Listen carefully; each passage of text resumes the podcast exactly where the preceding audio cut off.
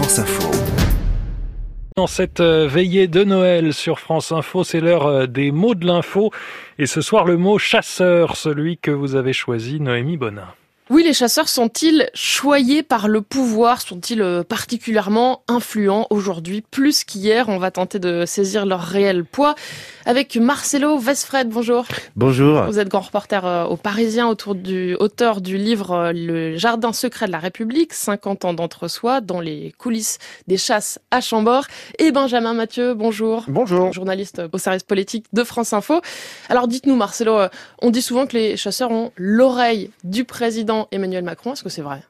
Je pense qu'on peut dire euh, oui sans aucun problème parce qu'effectivement, euh, depuis qu'il est élu président, euh, il est il est très proche depuis la campagne d'ailleurs présidentielle de, de, chasseurs très importants, y compris du lobbyiste de la chasse qui s'appelle Thierry Coste.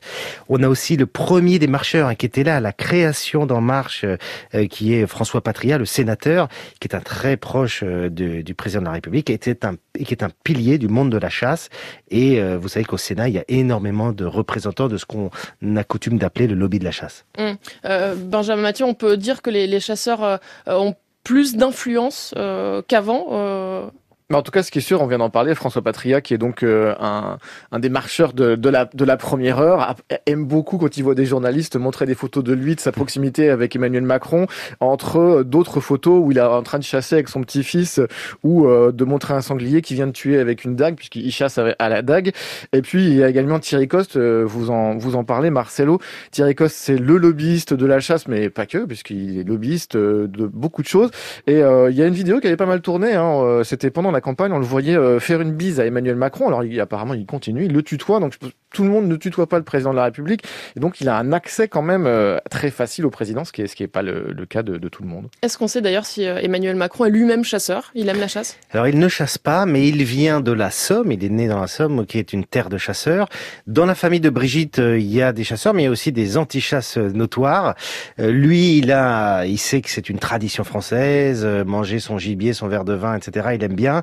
Euh, mais il n'a encore jamais chassé lui-même. Et ce qu'a fait euh, François Patria, c'est qu'il a euh, conseillé au président d'utiliser entre guillemets les chasseurs pour renforcer un, côté rural, même s'il vient d'Amiens, il avait pas plutôt, il avait plutôt un côté parisien et banquier d'affaires. Donc pour sa campagne, ça, lui servait entre guillemets d'afficher cette proximité avec le monde de la chasse. On parlait de Thierry Coste, le, lobbyiste, la, bête noire de Nicolas Hulot notamment. Il y a aussi Willy Schrein, le, patron euh, des chasseurs. Euh, lui aussi, euh, il est très présent dans le, cercle du pouvoir aujourd'hui?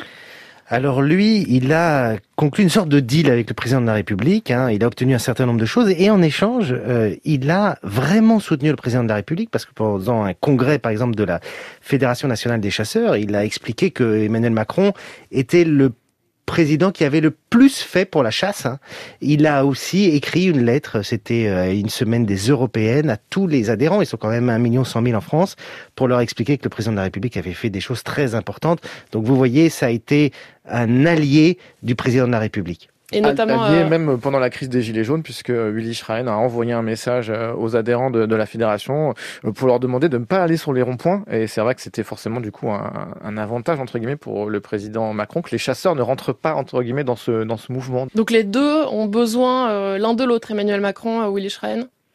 Alors, euh, la Fédération nationale des chasseurs elle, elle a trouvé dans cette, euh, ce soutien à Emmanuel Macron des raisons de se satisfaire euh, parce qu'elle a obtenu des avancées, une grande loi euh, sur la chasse, la réduction de moitié du prix du permis national de chasse.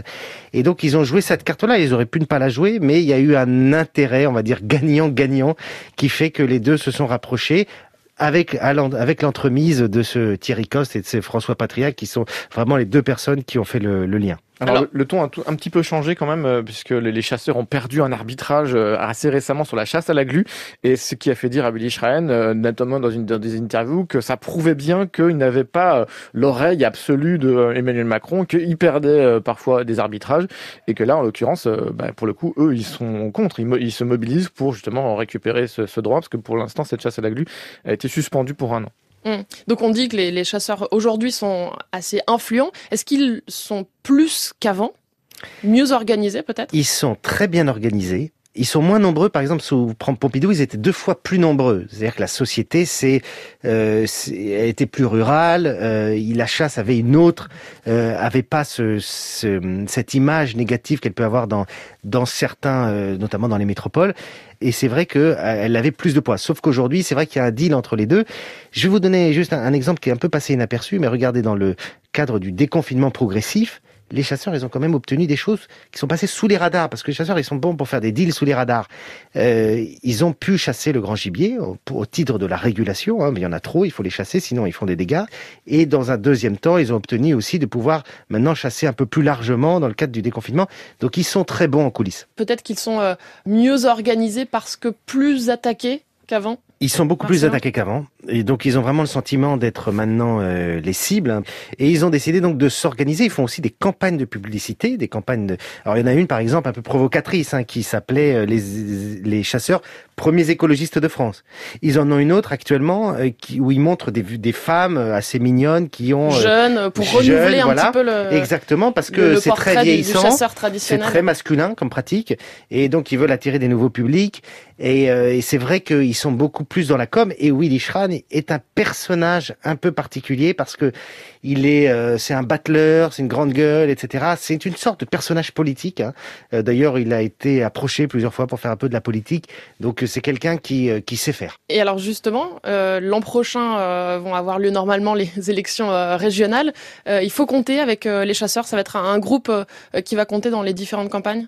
On se souvient que les chasseurs avaient fait une, une liste aux européennes qui avait fait un score qui était pas ridicule. Ils ne sont pas structurés en parti politique.